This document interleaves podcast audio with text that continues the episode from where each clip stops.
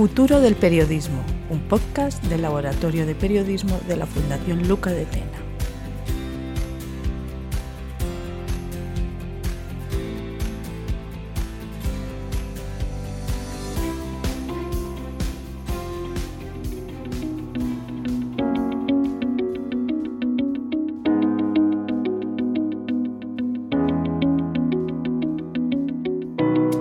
A todos, bienvenidos a un nuevo podcast del Laboratorio de Periodismo de la Fundación Luca de Tena. Un cordial saludo de quien les habla, Luis Cucarella, director editorial en nombre de todo el equipo. Volvemos tras la pausa vacacional, recuperamos el podcast mensual y enseguida damos paso a la entrevista con nuestro invitado de este mes, Alfredo Casares, con quien hablaremos de periodismo constructivo. Pero antes, recordaros que hemos vuelto ya también este mes con normalidad en el laboratorio, con los reportajes diarios, las noticias de actualidad, las entrevistas exclusivas, la agenda de actos, las newsletters semanal y todos los contenidos que conforman la propuesta editorial del laboratorio de periodismo. Si no conocen aún el laboratorio llegan a este podcast a través de alguna recomendación o de un buscador o por azar, no dejen de visitar el laboratorio de periodismo en laboratoriodeperiodismo.org. Si les apetece, suscríbanse también a la newsletter semanal en laboratoriodeperiodismo.org barra suscríbete. Gracias por estar ahí y vamos con la entrevista.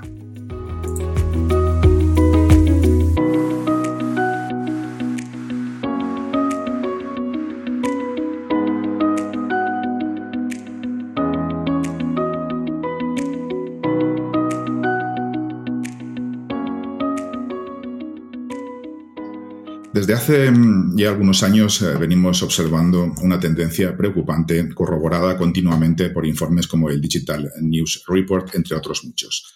Numerosos ciudadanos eligen desconectarse de las noticias, evitarlas, desencantados, entre otras razones por un enfoque periodístico que a menudo se centra en señalar problemas sin ofrecer posibles soluciones. Un periodismo que no siempre es útil que hace que la gente no se sienta implicada y que en ocasiones genera un sentimiento de impotencia y desesperanza.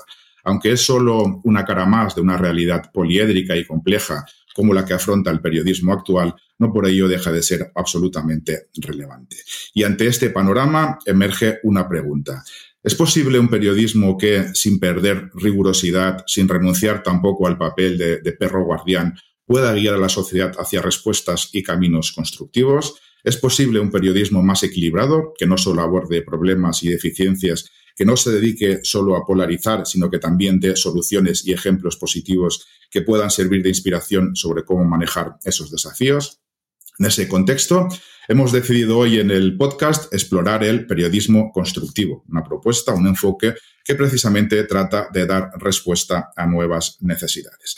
Y para hablar de ello nos acompaña, como avanzábamos al inicio del podcast, Alfredo Casares, destacado periodista, especialista en periodismo constructivo y fundador del Instituto de Periodismo Constructivo. Ha trabajado, entre otros medios, en The Miami Herald y Diario de Navarra, periódico este último donde fundó el primer laboratorio de innovación en un periódico español. Es además autor del libro La hora del periodismo constructivo. Alfredo, muchísimas gracias por compartir con nosotros unos instantes de tu tiempo.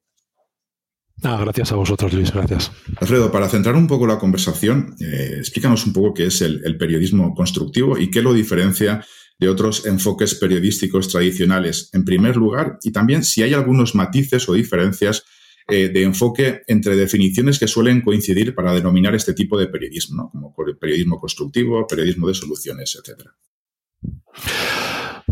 El periodismo constructivo supone eh, recuperar una una parte del periodismo que la tenemos en general eh, más olvidada ah, y es aquella que además de contar lo que no funciona y además de explicar muy bien ah, lo que ah, los errores de, los poderosos, de ese control eh, de los poderes que el periodismo ejerce, y además de informar a la ciudadanía sobre los desafíos, sobre los problemas con los que a los que, nos enfrentamos. Este tipo de periodismo constructivo lo que además de eso es un ejercicio consciente eh, y supone un esfuerzo muchas veces por, además de eso que hemos mencionado, fijarnos en qué iniciativas sociales existen y hay en marcha para tratar de resolver los problemas sociales ah, y qué aprendizajes podemos obtener de ellas. De manera que también es una visión de la sociedad como un proceso constante de aprendizaje y se es mucho más eh, eh, comprensivo también como los errores, con los errores y con, y con muchos de ellos eh, para tratar, como digo, de buscar aprendizajes.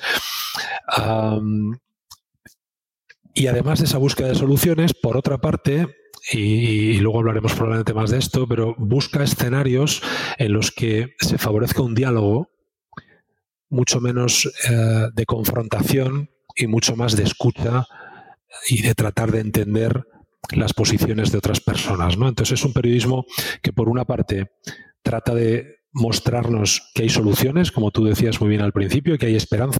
Claro que hay muchos problemas, pero también se está trabajando por resolverlos y eso es lo que nos mueve eh, y nos aporta esa esperanza y esa inspiración. Y además que hay formas de relacionarnos socialmente que no necesariamente tienen que pasar por la confrontación, por el nosotros y ellos, porque somos distintos, porque ah, ser distintos no quiere, no quiere decir que tengamos que ser distantes, ¿no? Y este periodismo creo que la definición de, periodismo constructivo, como tú decías, y periodismo de soluciones se va asimilando cada vez más, pero eh, hay una, un matiz diferencial eh, que es que el periodismo constructivo absorbe el periodismo de soluciones, es decir, incorpora el periodismo de soluciones como parte de las prácticas, pero hay muchas otras. Eh, tiene que ver con la escucha, con la generación de espacios de conversación distintos, eh, con acercar a las personas, algo que tiene que ver también con el diálogo democrático, ¿no? Yo creo que, que ese sería un poco el escenario. Mm. ¿Existe algún momento específico en el que podemos decir que surge el periodismo constructivo? ¿Algunos antecedentes claros que, de alguna manera documenten su aparición o consolidación, es realmente un proceso gradual que se ha ido incorporando sin que quede constancia de ese, hito concreto. Sí, sí, hay, hay constancia de, yo diría, de dos hitos. Es verdad que hay una corriente, eh, eh, especialmente en, Estados Unidos y en América Latina, yo diría que también, pero en Estados Unidos especialmente en las comunidades afroamericanas, para tratar de, de cambiar determinadas narrativas y aportar muestras de iniciativas que trataban de resolver determinados desafíos. Y el periodismo de soluciones en Estados Unidos, en 2013 se funda la organización Solutions Journalism Network, ¿no? la, red de periodismo de soluciones, eh, que nace, como digo, en 2013 ah, de la mano de un, grupo de periodistas del New York Times, ah, y que inicialmente comienza a trabajar en, Estados Unidos y después se convierte en una red global, que por cierto este año celebra su décimo aniversario ah, y, me han pedido que yo sea el anfitrión en España y organizaremos un encuentro con periodistas durante el mes de octubre o noviembre. ¿no? Y eso hoy es una red global. Y ahí, en, ese, en esa evolución, ha habido la conceptualización, ha habido estudios eh, que, han ayudado a consolidar la definición, el impacto y ah, por qué es necesario y para qué es necesario el periodismo de soluciones. Ese hito es 2013, la fundación de la red de periodismo de soluciones en Estados Unidos. En Europa, ah, en 2015, hay una tesis doctoral muy interesante que lo que hace es funde ah, la psicología positiva y el periodismo para dar a luz al concepto inicial del periodismo constructivo. Es muy interesante porque la psicología positiva eh, nace como un complemento a la psicología tradicional. La psicología tradicional fundamentalmente, por resumirlo mucho ¿eh? y por simplificarlo, pero estudia los problemas de salud mental y la psicología positiva viene a decir, además de estudiar por qué la gente enferma y tiene problemas de salud mental, podríamos intentar estudiar por qué la gente que no enferma y que es feliz y que lleva una vida muy, muy sana desde el punto de vista mental, qué, qué mecanismos existen para que eso ocurra y podemos aprender también, ¿no? El, el, ya te digo, el, esa fusión, hay, hay, algunos autores que en 2015 comienzan a trabajarlo, se da a, luz a, lo que es la definición y hay muchos trabajos posteriores y unos años después nace el, Instituto de Periodismo Constructivo, el Instituto Constructivo, que es como se llama en Dinamarca, que ejerce un poco de, es la figura en, Europa, ¿no? Y, el periodismo constructivo es la manera en la que en Europa nos, referimos a ese tipo de periodismo. Esos son los dos hitos fundamentales, sí. Un poco a, escala de lo que son organizaciones o impulsos desde instancias, pero seguro que tienes, que, sobre todo para hacer, acabar de tener esta fotografía completa de lo que es el periodismo constructivo, seguro que tienes documentados y registrados muchos casos de, buen periodismo constructivo actual, ¿no? ¿Puedes explicar un par de ejemplos de, buen periodismo constructivo que realmente pues, enseñan a la gente de qué estamos hablando? ¿Te refieres a piezas concretas? A, sí, eh, casos de, medios que han hecho un buen trabajo de periodismo deportivo con un caso concreto que se pueda visualizar ese impacto sobre, sobre las comunidades, sobre la sociedad, sobre la propuesta de soluciones. Mira, hay, eh, hay medios en todo el mundo que están incorporando el, periodismo constructivo y orientado a las soluciones. Hay en Estados Unidos, en América Latina, en África, en Europa, en Asia, en, en el Reino Unido, dentro de Europa, en el Reino Unido y en Dinamarca eh, desde hace unos cuantos años, en Francia, en, Italia y en España de manera eh, más o menos incipiente. ¿no? Ah, eh, voy a citarte dos casos. uno español que tiene que ver con, por ejemplo, un, reportaje de soluciones publicado en la revista Az, que es la, primera publicación en España que tiene una sección permanente de periodismo de soluciones, y es un reportaje que explora qué respuestas se están dando para tratar de evitar la muerte de aves rapaces en los parques eólicos, por ejemplo. Y es una historia que eh, contempla la profusión de, parques eólicos en España con, como una, una forma obviamente de, energías verdes, pero como eso colisiona en ocasiones con el medio ambiente.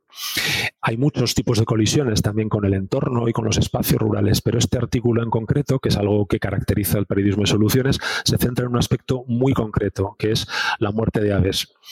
Y explora distintas iniciativas que hay, pero especialmente dos, una muy clara en, Cádiz, cómo han conseguido en Cádiz eh, reducir más del 50% la muerte de, especialmente de grandes eh, ejemplares, especialmente de, buitres. ¿no?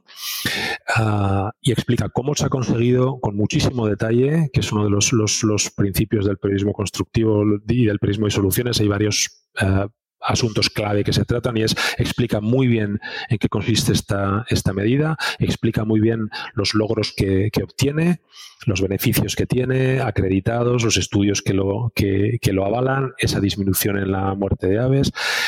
Ah, explica también qué limitaciones tiene, y en este caso es muy interesante porque evita la muerte de aves ah, de gran tamaño, pero es más difícil evitar la muerte de aves de menor tamaño.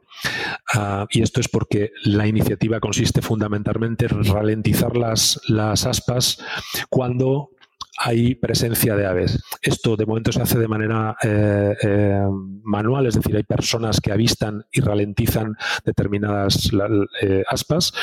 Son más fáciles de ver las aves de gran tamaño que las de menos tamaño y entonces es más difícil detectarlas. Se explica también en la historia cómo la inteligencia artificial se va a utilizar para tratar de predecir corrientes de aire y la ubicación de los parques, incluso la ubicación individualizada de cada uno de los de las torres, ¿no? Ah, y se explica también, decía, esas limitaciones que tiene y los aprendizajes que se pueden obtener. Y estos aprendizajes no siempre son aprendizajes muy concretos de cómo ha sido un proceso de, prueba-error, de cómo ha, habido que entrenar a las, a las personas encargadas de esto, de cómo ha habido que, eh, que convencer a las compañías para que probaran y vieran cómo esa ralentización tiene un impacto ínfimo en la producción energética, cosa que a ellos les preocupaba. Y todos esos aprendizajes es muy interesante porque son aplicables no solo a una iniciativa idéntica a esa, sino a cualquier otra iniciativa que aunque no tenga que ver con aves ni con parques eólicos, pero hay aprendizajes de relaciones humanas y de procesos que son, eh, como digo, aplicables a otros ámbitos. Y este es un, ejemplo, ya digo, de un reportaje en España. Y hay, un, hay otro ejemplo que me interesa mucho eh, contarlo porque es de ProPublica, que es un medio eh, eh, sin ánimo de lucro en Estados Unidos que trabaja periodismo de investigación y de denuncia. Ah, y este ejemplo creo que sirve muy bien para entender cómo el periodismo de soluciones y el periodismo constructivo es un complemento estupendo al periodismo de denuncia. El periodismo de denuncia, ah, que es de donde yo vengo, y del periodismo de investigación, nos deja un poco huérfanos a veces porque detalla, documenta, denuncia, acredita y consigue una serie de resultados muy interesantes eh, con su trabajo, pero nos deja un poco huérfanos del y ahora qué hacemos, ¿no? ¿Y cuál es el siguiente paso? el, y ahora qué, ¿no? Y ahí el periodismo eh, de soluciones es un complemento, eh, como digo, estupendo para eso. ProPublica publicó una serie de artículos, como digo, de una serie de investigación sobre las prácticas que se llevaban a cabo en, un estado de Florida en el que para recoger las plantaciones de caña de azúcar se quemaban primero con eso se, eliminaban una serie de restos y de hojas y demás, y después se cosechaban. Eh, esas quemas lo que producían es unas eh, humaredas que las corrientes de aire las llevaban a una serie de comunidades pobres y afroamericanas. ProPublica denuncia que históricamente no se le ha hecho caso a eso, que tiene impacto en la, que tiene impacto en la salud de las personas eh, y hace una serie de investigativa muy interesante. Y hay una pieza de periodismo de soluciones que tiene que ver y en la que ProPublica explica cómo en Brasil se prohibieron hace unos años este tipo de prácticas y hoy no se quema y se consiguen los mismos resultados. Y lo que explica además es que en Florida tienen la maquinaria, el conocimiento para poder hacerlo mañana si quisieran. Y es muy interesante cómo la industria eh, estadounidense se defiende hablando de, de los costes y cómo los quienes lo están haciendo en Brasil cuentan cómo lo hacen y se ve claramente que los costes son asumibles, que no supone más y demás. Entonces, ¿cómo hacen en otros lugares? ¿Cómo resuelven en otros sitios problemas que nosotros tenemos aquí? Es, un, es una de las, de las eh, fundamentales fuentes de información para el periodismo de soluciones o de fuentes de inspiración. Y en este caso, detectan un problema en Florida y dicen, quién está haciendo cosas para resolver esto, quién está trabajando para resolverlo y qué resultados ha tenido, que pueden ser buenos o malos, pero qué podemos aprender. Y cuenta en el caso de Brasil con muchísimo detalle eh, y con, como digo, con una profundidad muy importante. Mm. Entiendo que cuando un medio de comunicación, un periódico, decide adoptar un, enfoque o incluir un enfoque de periodismo constructivo en su día a día, no se trata solo de decir, esta es la teoría del periodismo constructivo, vamos allá, ¿no? sino que hay un, algo más profundo es que entiendo que debe haber un cambio de, cultura interna. ¿no? ¿Cómo, se cambia en una redacción o qué debe cambiar una redacción para que pueda incorporarse este, este enfoque? Sí, es un cambio eh, fundamentalmente cultural que luego tiene impacto también en, los procesos ¿no? Eh, y en la forma de trabajar. Ah, los medios tienen una manera de trabajar en general muy ah, fija. Ah, tienen unos procesos establecidos desde hace muchos años. Ah, no solamente procesos industriales de, producción ¿no? del, del, periódico, de la web, de un boletín, de lo que sea, sino también en los procesos humanos y las relaciones humanas, las preguntas que nos hacemos, los enfoques que hacemos, lo que creemos que es noticioso y lo que no. Y el periodismo eh, constructivo de soluciones, cuando una redacción decide abordarlo, supone desafiar muchas de las aproximaciones tradicionales que, el periódico y las personas que trabajan en él hacen, ¿no? Ah, no es un desafío radical ni pretende cambiar la forma de hacer periodismo, sino simplemente pretende incorporar determinados enfoques que nos pasan desapercibidos porque estamos programados eh, y entrenados para buscar lo negativo, para ah, denunciar, para no fiarnos de nada ni de nadie, para no parecer ingenuos. Y hay un tipo de periodismo que nos parece que es o más débil, o más blando, o menos, ah, o que cumple menos los estándares. En las redacciones fundamentalmente tiene que ver con, capacitar a los eh, grupos humanos y nosotros capacitamos o hay capacitaciones a toda una redacción o capacitaciones básicas a, toda una redacción y estamos trabajando con dentro de una redacción pequeños, capacitar un pequeño grupo de redactores eh, y, de, y con, algún editor o editora, ¿no? Ah, y a partir de ahí introducir en las reuniones eh, en las que se deciden los enfoques, ir introduciendo poco a poco determinadas preguntas, determinados enfoques y determinadas personas dentro del staff que son quienes hacen esa labor. Pero desde luego en las redacciones es un cambio eh, de mentalidad y es lo que los periodistas cuando, cuando acaban los talleres nos cuentan, ¿no? Y es uno de los impactos de los que estamos más satisfechos, el cambio interno que se produce en los periodistas y las periodistas a quienes este tipo de formaciones les reconectan por la razón por la que se hicieron periodistas, ¿no? Y, ya digo, en la redacción necesitan apoyo, porque una redacción, si quiere llevar a cabo esto, tiene que tomar una decisión estratégica ah, de hacerlo posible, de hacerlo poco a poco, de dedicarle los recursos que pueda y no más, porque si no, luego esto romperá. Ah, pero es una decisión muy consciente y de medio largo plazo, sí. Está claro entonces que hay un, cambio, implica un cambio entre periodistas dentro de la redacción y cultura periodística pero deduzco también que, el cambio va más allá, ¿no? que hay también un cambio importante en lo que serían eh, la relación entre los eh, periodistas y la audiencia. No, solo la audiencia como lectores, eh, sino también la audiencia entendida como dar mayor participación a otros grupos de gente, asociaciones, a colectivos, a especialistas. ¿no? Hay, también un avance lo que sería esa relación con la audiencia que debe cambiar y también una relación con las, digamos, con las entidades cívicas. ¿no? Sí, el periodismo constructivo de soluciones se, basa mucho en, la relación con la ciudadanía, en tratar de que la ciudadanía, por un lado, participe en el diagnóstico de cuáles son sus principales preocupaciones. A veces los medios consideramos que por el hecho de ser periodistas o por el hecho de llevar 15, 20, 30 años en una redacción, eso automáticamente nos da eh, la capacidad de leer muy bien la sociedad y en ocasiones ocurre, pero no siempre, eso no es automático. Y la sociedad cambia mucho más deprisa de lo que cambian las redacciones y dentro de una redacción las cosas se ven de una manera eh, muy distinta en ocasiones. Entonces apoyarse en estos colectivos es fundamental.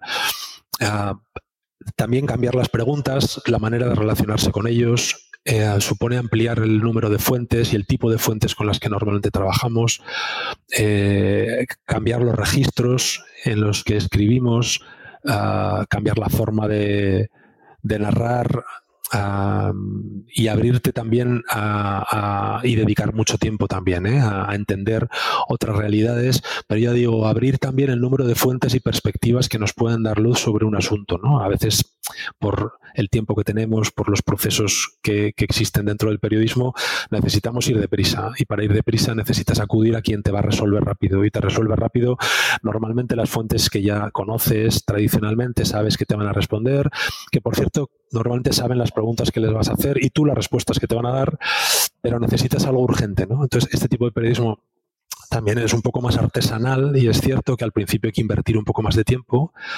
ah, y esa relación cambia definitivamente con la sociedad como destinataria, pero también como partícipe y como fuente ¿no? del proceso informativo. Mm. ¿Tienes, eh, hablando de eso, ¿tienes algún, algún dato o alguna casuística o alguna declaración, alguna impresión que pueda de alguna manera explicar cómo está reaccionando el público en general ante noticias basadas en, soluciones con respecto a lo que serían las noticias tradicionales? ¿Hay cierta eh, valoración de, lo que significa o todavía no ha llegado a ese punto en el que la, audiencia lo percibe como algo novedoso y útil? Sí, hay estudios desde hace, desde hace unos años, en, fundamentalmente en Estados Unidos,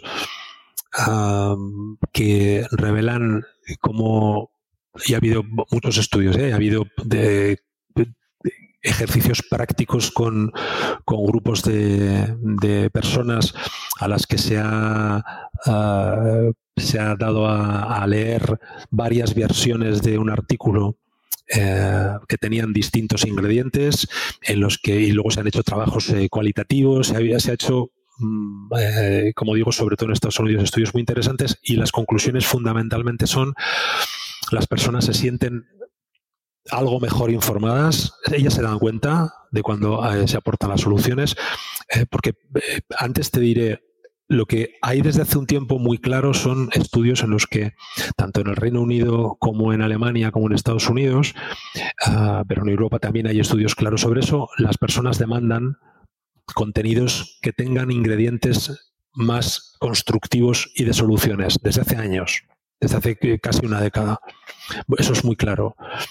Ah, y los estudios acreditan que se sienten mejor informadas, que conversan más en sus comunidades y en sus entornos de este tipo de asuntos, que son más propensas a actuar y actuar quiere decir a tomar parte por algo, a donar, a suscribirse. Hay estudios que vinculan también la el consumo de este tipo de noticias o de informaciones más constructivas con la probabilidad de conversión en suscriptores de eh, la ciudadanía hay, hay eh, estudios muy claros. Es cierto que a veces eh, los editores o las editoras de medios, los propietarios, la, propiedad de los medios, pide casi pruebas claras de que esto va a tener un efecto muy concreto, ¿no? Y ahí no hay estudios, al menos en España, muy concluyentes. para mí creo que hay indicios clarísimos de que merece la pena probar tanto por la demanda que existe como por la evidencia dentro de la profesión de que, de que hay que incorporar y hay que eh, sumar a todo lo que hacemos bien estas perspectivas que a veces no lo hacemos porque o porque no estamos muy seguros de que sea el tipo de periodismo que sabemos hacer, porque es que siempre hemos hecho el otro. Tampoco sabemos la respuesta que va a tener, no quizá en las audiencias, sí quizá en otro tipo de fuentes que nos, vean como menos fuertes o menos sólidos.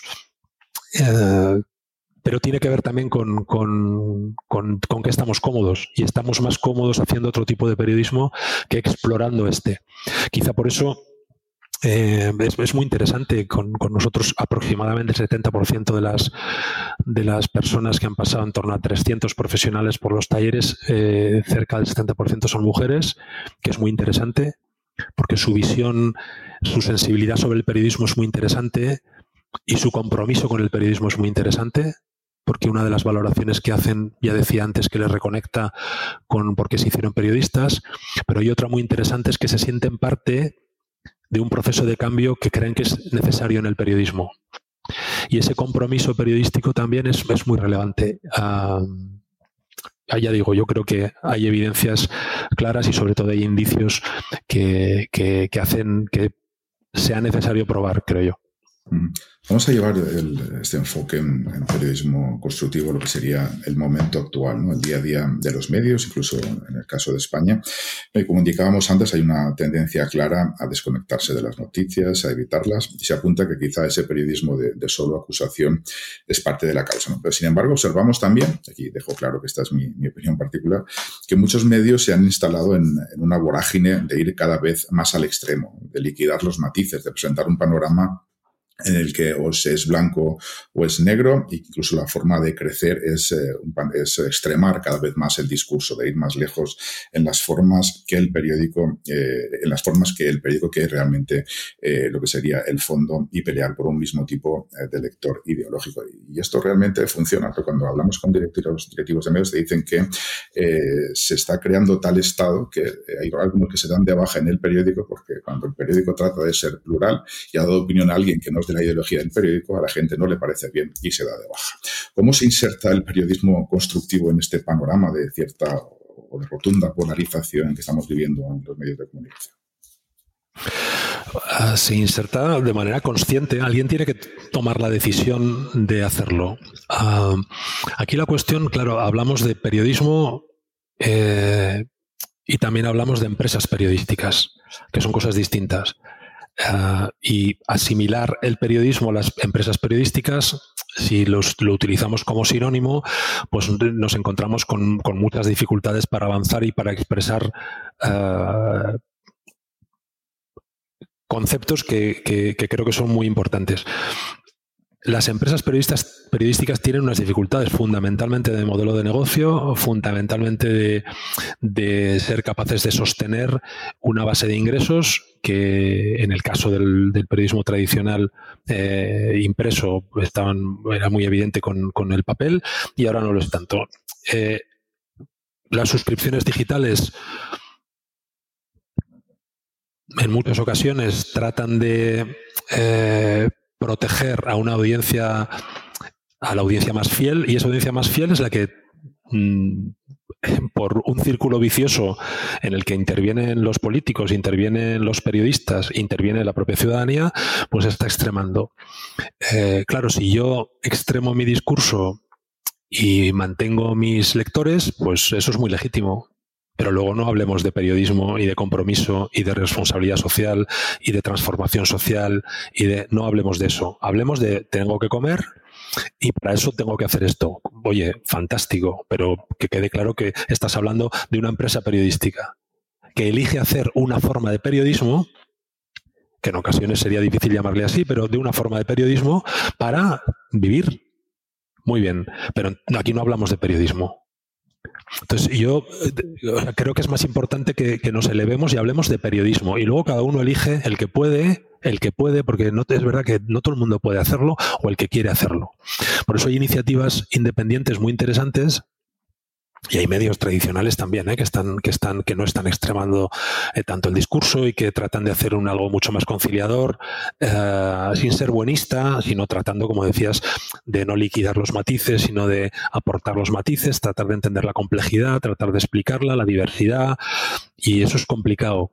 Hoy, donde hay un discurso pues muy polarizado, donde la ciudadanía cree que los medios acentúan la división social, que creo que es uno de los peores, es uno de los peores resultados que, creo que, un periodista, especialmente y que un medio puede recibir, es que tu audiencia crea que contribuyes a la división social. Y eso está ocurriendo, y lo creen, y lo cree, y el, estudio de, del BBVA de esta primavera la Fundación BBVA eh, arrojaba que el, 67% consideraba eso. Eh, y hay estudios anteriores del, del, barómetro de, Edelman que nos daba en torno al 50% creen que los medios dividen a la sociedad. Es una decisión, pero no es una decisión, es una decisión consciente, por los motivos que sea, pero es consciente. Y entonces habrá alguien que diga, no, yo, el periodismo está por encima es decir, arriesgo parte de mis, de mis eh, suscriptores o arriesgo la posibilidad de perder lectores porque hay un periodismo que yo creo que es el que hay que hacer. Pero eso, el que pueda, tenga la capacidad económica o el liderazgo para hacerlo, o la valentía o el apoyo, pues lo podrá hacer, pero otros quizá no. Lo importante es quién quiere hacerlo, si queremos hacerlo. Otra cosa es que no puedas. Eh, porque hay editores, es verdad, que ante una propuesta así dicen, claro, esto es fácil decirlo, pero difícil de hacer. Hombre, claro, todo, es difícil de hacer. Lo importante es fácil de decir, no sé si es porque no lo dice mucha gente. Ah, fácil de creer en él, tampoco sé si es, pero me gustaría saber si eh, algunos creen en él. Y si crees en él, luego, claro, llevarlo al día a día es más difícil. Pero, hombre, los dos primeros pasos creo que hay que darlos. Y hay que exigir a, las empresas periodísticas eh, que hagan un periodismo que contribuya a la transformación social y que contribuya a que nos entendamos mejor. Eso como yo, como audiencia ¿eh? y como lector y en este caso. Comentabas antes que mm, eh, cuando se plantea o, cuando llega la idea del periodismo constructivo a, los ámbitos de decisión de los periódicos, como que piden a cambio pues, eh, una demostración palpable de que esto va a funcionar o que de alguna manera esto tiene un resultado positivo. ¿no? Estamos, la verdad es que estamos también en una sociedad en la que todo se mide y también en los medios de comunicación, todo se analiza con datos. ¿no? ¿Existen algún tipo de, métricas o métodos para medir el impacto real y positivo del periodismo constructivo, tanto dentro del propio periódico como ese efecto final que pueda tener sobre la audiencia o en las comunidades a las que se dirige? Eh, nosotros estamos trabajando con, la medición de impacto, tenemos un modelo de medición de impacto del trabajo que nosotros hacemos, medimos el impacto que tiene en, las personas que, reciben los talleres, en las redacciones que lo van a implantar. Y el reto es encontrar modelos de medición de impacto para los medios que lo practican. Y ahí hay, un recorrido importante que hacer porque todavía no hay una foto clara de en qué estado nos encontramos respecto a esto que luego nos sirva para comparar. Ah, entonces, en España no hay estudios, eh, apenas ninguno, yo diría que ninguno. Hay algunos muy pequeños en algunas universidades y hay trabajos fin de grado, algunos poquitos, pero no lo hay. Entonces, lo primero es encontrar una base en la que, en la que estemos de acuerdo y en la que acordemos que, que es la base en la que estamos y cómo se siente la ciudadanía. Y después, cada medio tiene que tener los objetivos que tiene que tener. Porque también es cierto que muchas veces medimos resultados sin que haya objetivos previos simplemente medimos resultados. Pero creo que ese ejercicio consciente de este tipo de periodismo requiere, primero, el tomar conciencia de que lo queremos hacer. Segundo, tener claro qué queremos lograr, que es un reto para los periodistas. Pero tener claro un reto, o sea, ese objetivo que queremos lograr y después cómo vamos a poder tratar de medirlo. Y ahí hay maneras cuantitativas y hay cualitativas y hay algunas indirectas y habrá cosas que son difíciles de acreditar porque hayan pasado gracias a nosotros, pero sí indirectamente podremos vincularlas. Ah, y ahí estamos trabajando con modelos para poder hacerlo. Pero hay que hacerlo sobre, es decir, conforme vayamos avanzando en la práctica. Pero eso, tienes razón, eso es, eh, es muy necesario y ahí la academia también eh, necesitamos que, ayude y que intervenga para tratar de dar solidez al concepto, al impacto, a las evidencias. Ah, y ahí también es verdad que la academia ha investigado muy poco sobre esto en España. Un par de, preguntas finales. Una es eh, en torno a la tecnología. ¿no? Estamos en un momento en que, la presencia de la tecnología, incluso últimamente la inteligencia artificial, no sé si revolucionando, pero sí está afectando sobremanera lo que es el periodismo. ¿Hay algún espacio también en el que el periodismo constructivo pueda beneficiarse de la tecnología, una aplicación concreta de la tecnología general o de la inteligencia artificial dentro de lo que es el periodismo constructivo?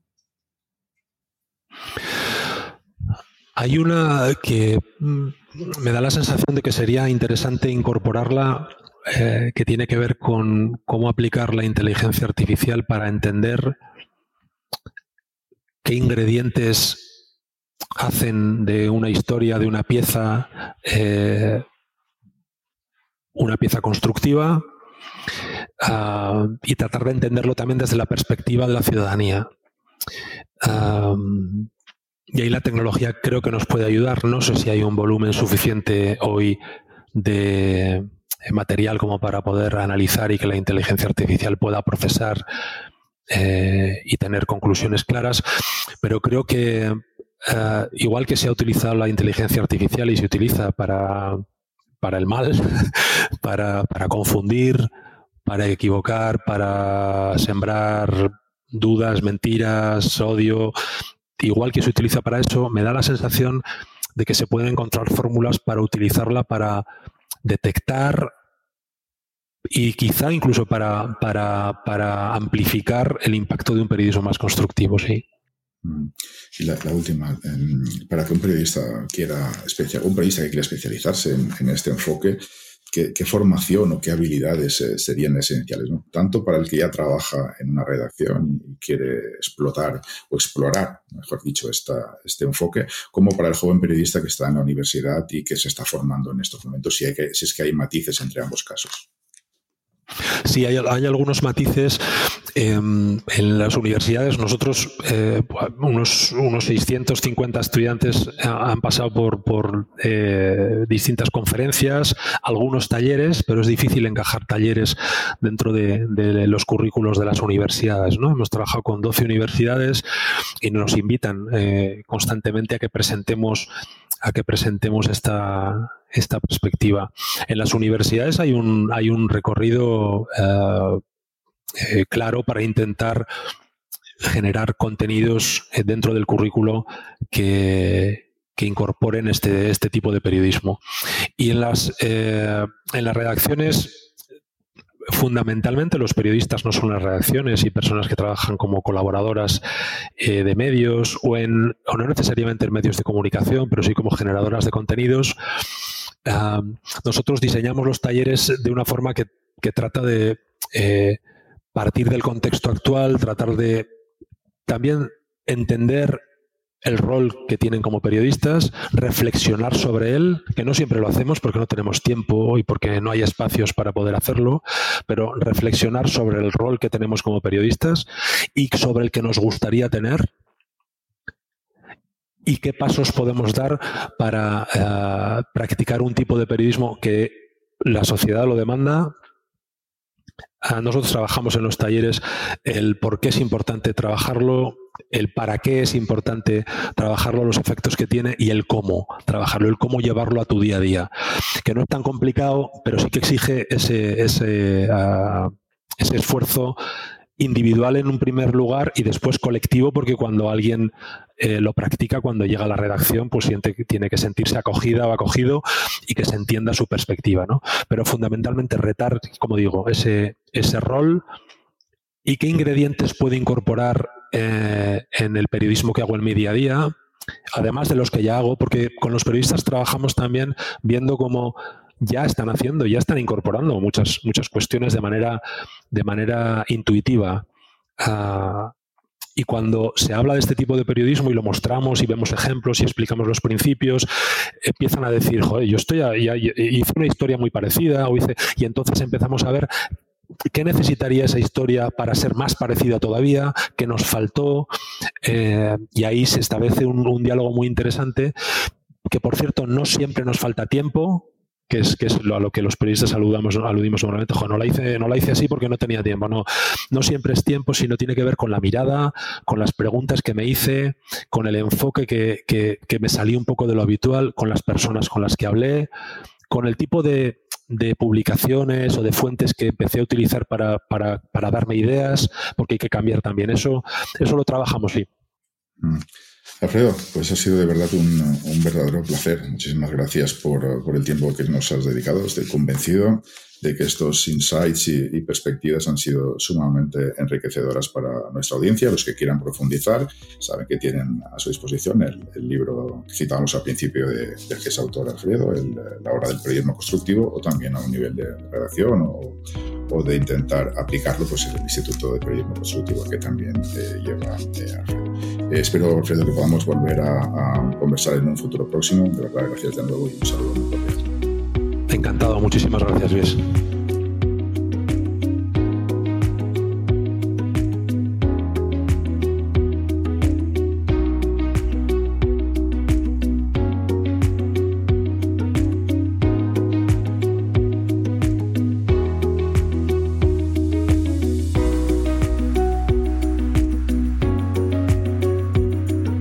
Esto llegamos al final de nuestro episodio de hoy. Ha sido un placer compartir con ustedes estas perspectivas sobre el periodismo constructivo. Estamos seguros de que la charla con Alfredo Casares ha arrojado luz sobre cómo podemos mejorar el panorama mediático actual. Gracias por dedicar su tiempo a escuchar este podcast. Les recordamos de nuevo que pueden mantenerse actualizados con todas nuestras actividades y contenidos visitando nuestro sitio web laboratoriodeperiodismo.org y suscribiéndose a nuestra newsletter semanal. En nombre de todo el equipo del Laboratorio de Periodismo de la Fundación Luca de Tena, les, deseamos un excelente día y les invitamos a unirse a nosotros en nuestro próximo episodio. Hasta entonces, cuídense mucho.